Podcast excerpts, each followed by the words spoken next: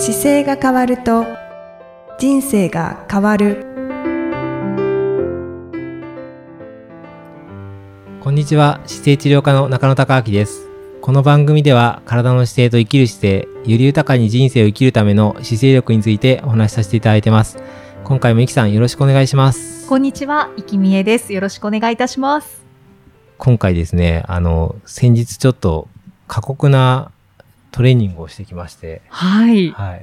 どんなトレーニングでしょうか？あの C2 サミットっていうあの山の登り方があるんですけどはい。海にタッチして海から、まあ、山の上まで行きましょうっていうのでおもう1980年代に、はい。あの、エベレストにインドのう海から1200キロかけて登った人がいてですね、その人が、あの、C2 サミットっていうことをやり始めたんですけど、はいそれを名残、そういうことをするっていう登り方があって、はい。で日本に、あの、3カ所ほどそういうのが有名な場所があるんですよ。ああ、そうなんですね。3カ所っていう実際2カ所かもしれないですけど、あの、富士山に、えっ、と、駿河湾のところからこう登っていくっていう C2 サミットのルートが3776メートルまでゼロから行くっていうやつと、はい。あとは TJAR っていうこう富山からですね、えっ、と、剣、剣岳まで一気に上がるはあ。1996まで上がるルートがああって、で、3つ目に今回僕が行ったルートがあるんですけど、はい。僕行ったルートは、あの、親知らずって糸い、いえっ、と、糸魚川、糸魚川じゃない、新潟県の親知らずっていうところがあって、そこからですね、えっ、と、あれなんですか、津上新道っていう通りがあってですね、はい。津上新道っていう通りからは 白馬、白馬まで登ったっていうルートで、で、。そのルートが、あの、まあ、に2932まであるんですけど、これ、あの、地図あるじゃないですか。山と高原の地図。はい。はい。今広げてます。はい、今広げてるんですけど、これの、で行くと、この海の、これで行くとですね、ここの山のですね、こっから、これずっと行って白馬まで上がったっていう。ああ。本当に海岸沿いから、そうなんですよ。だから海にタッチをして、はい。そっからここまで行ってるんですよね。これ親知ず。らずというところの海のところですねはい。ここから白馬まで。そうなんです。わあ。そうなんです。それがこの地図で行ってですね、まあ、なかなかあの大変だったんですけどね。だから海抜0メートルそう、から。海抜0メートルからこうずっと登っていって、はい。ええで、これ海抜0メートルからなん山に入っちゃってるんで、はい。全部山道なんですよ。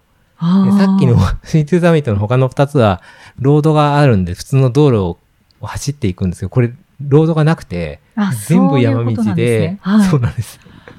っていうのをちょっと練習で行ってきて、はい。まあ、あの、行ったのは実際7月の、えーっと、いつだ？この間が、7月の、えーっとですね、9の夜からだから10、11っていうところで行ったんですけど、山開きしたばっかりで、はい。もうね、雪があるって大変だったんです。あの、い行けるとこまで行くんですけど、その白馬がの方がやっぱり山がが高いから雪があって、はい。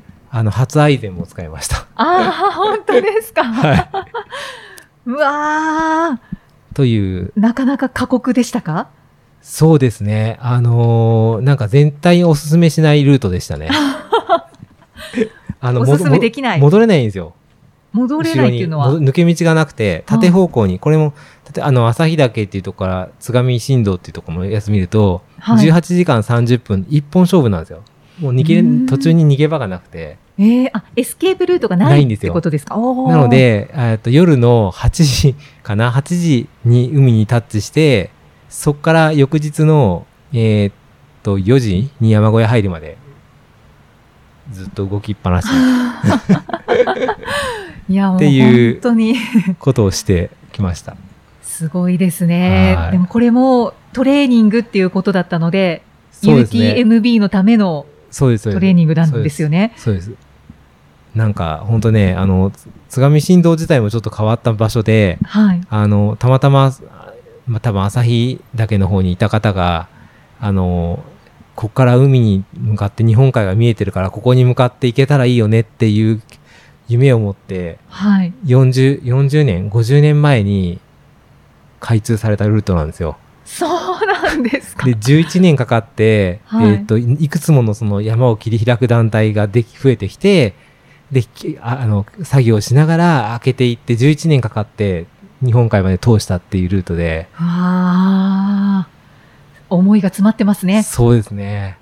でもそんなに抜け道がないから、やっぱり通ってる人はそれなりにいるんですけど、はい。結構基本的には下り基調で降りていく人が多いので、うん上り基調で行くと本当に登りっぱなしで、ああ、え、急登なんですか？急登もあるんですけど、の上がって降ろされたりとかで、ああ。で、樹林帯なんですよ、全部。だからはいもうびっくりするぐらい暑くて、ああ、本当。下の1000メートルまではサウナだと思いましたね、もう行ってて。ええそんなに、はい。トレーニングにはなりましたでしょうか？そうなんですよね、なりました。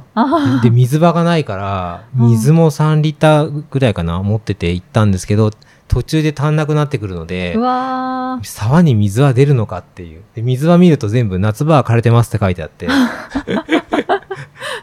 で初めて浄水器をつけて飲んだりとかしました。本当ですか、はい。もう持ってってたんですよね、浄水器。出て、出て、それ浄水のジョイントかまして、はい入れて飲もうっていうのやって、それも初めてやりましたけど。へえ。まあ、飲めるものなんですよね。でもこれね、今回ので、やっぱり僕、ケトン体のやつや、前回お伝えしたやつやってたじゃないですか。はい。で、どうす、これ食べずに脂肪燃焼していけたらどうなるんだろうと思って、はい。同じ食べ方をしながら意識していったんですよ。で、結局、炭水化物として取ったのはおにぎり3つだけなんです。その間。それも、さ、あの、朝6時に取って、3時間後の9時に取って、はい。で、また12時に取ってっていうので、これで翌日の、あの、その日の夕方の山小屋までい行っちゃったので、そうなんですね。うん、間ちょっと、あの、なんか、登りきついなと思った時はジェルちょっと使ったりはしましたけど、はい。でも、思ってた量よりもはるかに少なくいったので、ああ。だから脂肪を使ってるってことですよね。そうです、そうです。カロリー的にはどうだろう。ジェルで5本ぐらい飲んでたけど、5本と、そのおにぎり3つぐらいですね、本当に。で、いけちゃったから、やっぱりここまで動けるんだなと思って。それ僕だけじゃなくて一緒にいた人も、そのた食べ方してたんで、あ、そうなんですうんか。二人とも同じ食べ方して上がってったから、あ、やっぱりできるんだなという実感があって。本当ですね。あ、はいその実験にもなりましたね。そうです、そうです。で、実際にそうすると、あの、UTMB みたいな長い170キロ移動するときも、ね、食べ物をいっぱい持たずにいけるんだって分かったので。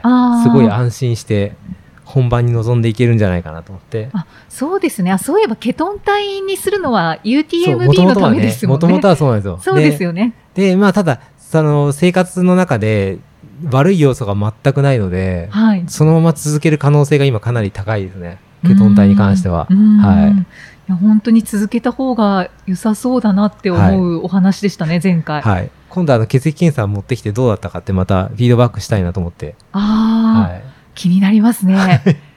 へえ、そんな練習をしてます。すごい。C2 サミット。はい。はい。で、今回これ、放送が8月19日じゃないですか。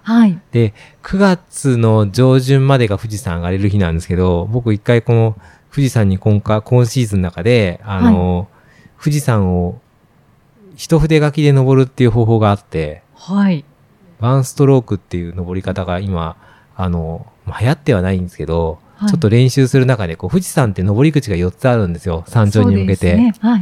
富士吉田と富士宮、え御殿場、えっ、と、須走ってあるんですけど、はい。この4つのルートから一気に一筆書きで上がっちゃおうという。はあっていうのは、吉田から、吉田口から上がって、えっと、一旦山頂に行ってですね。はい。で、おはちま、ま、おは上の山頂を回って、今度富士宮の方に降りて、はい。で、富士宮の5合目からまた登り出して、はい。で、山頂に行って、で、御殿場降りて、また御殿場登って、で、須走に降りて、で、須走上がって、吉田に降りるっていうのをやると、4回登ることになるっていう。なんかちょっと恐ろしいんですけれども、何時間ぐらいかかるんでしょか？そうれは24時間ぐらいの予想。あ、でも24時間で。ぐらいでいけるんじゃないかなと思ってますけどね。先日ね、あの、7月の真ん中ぐらいに、レッドブルってあのエナジードリンクあるじゃないですか。はいあそこと、あの、有名なトレイルランナーが、その看板の中で、ギネス記録に挑戦されて、へー9時間55分だったんですよ、そのルート。ええ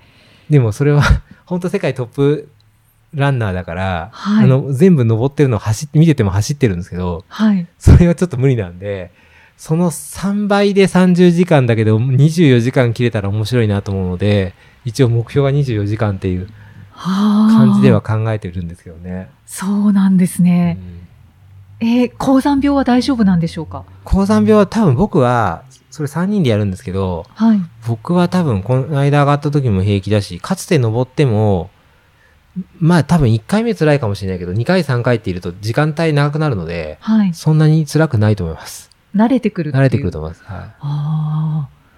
まあ、トレランということですよね。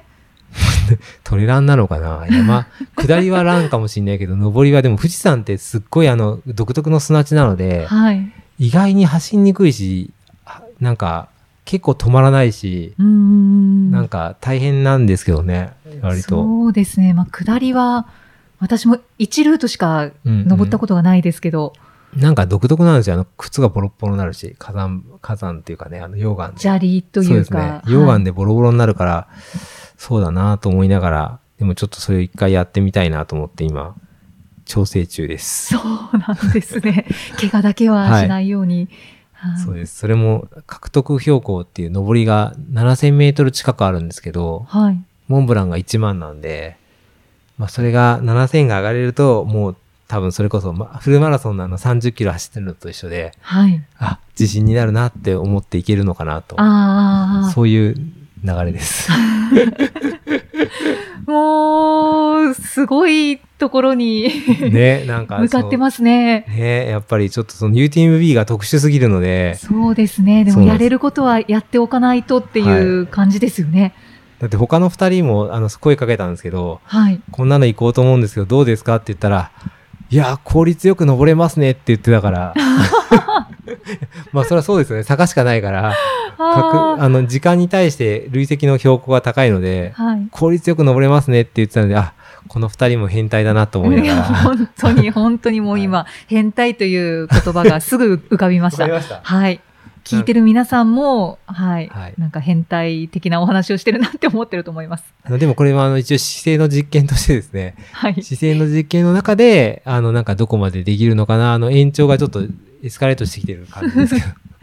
そうですね。そうで、土台はそこですよね。そうですね。土台はそこな。なので、はいなので、やっぱりなんだろう。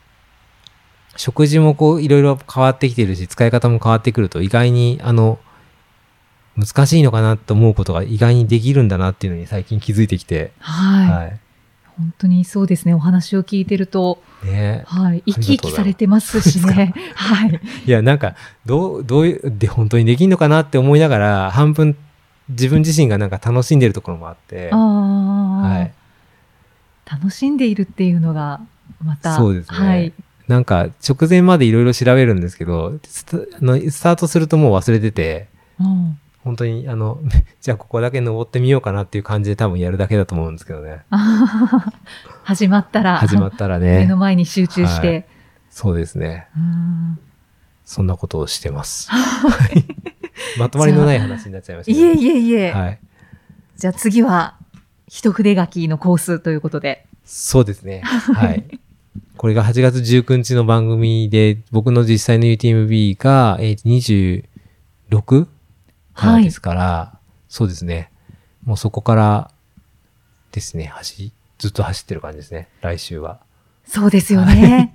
ちょっとポッドキャストでおはい話しいただくのは少しタイムラグがあるかもしれませんけど、はい、はいお話を楽しみにしております。はいとにかくもう無事に安全に、はい。はい、トレランできることを祈っております。ありがとうございます。はい、またじゃあ、次回もイキさんとお送りしていきたいと思います。よろしくお願いします。よろしくお願いしありがとうます。ございました。ありがとうございました。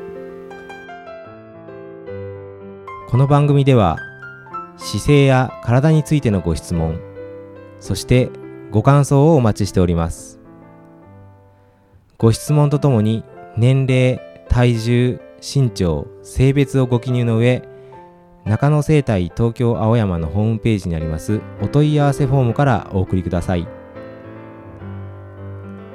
体を見直す時間は人生を見直す時間である姿勢治療科の中野孝明でした。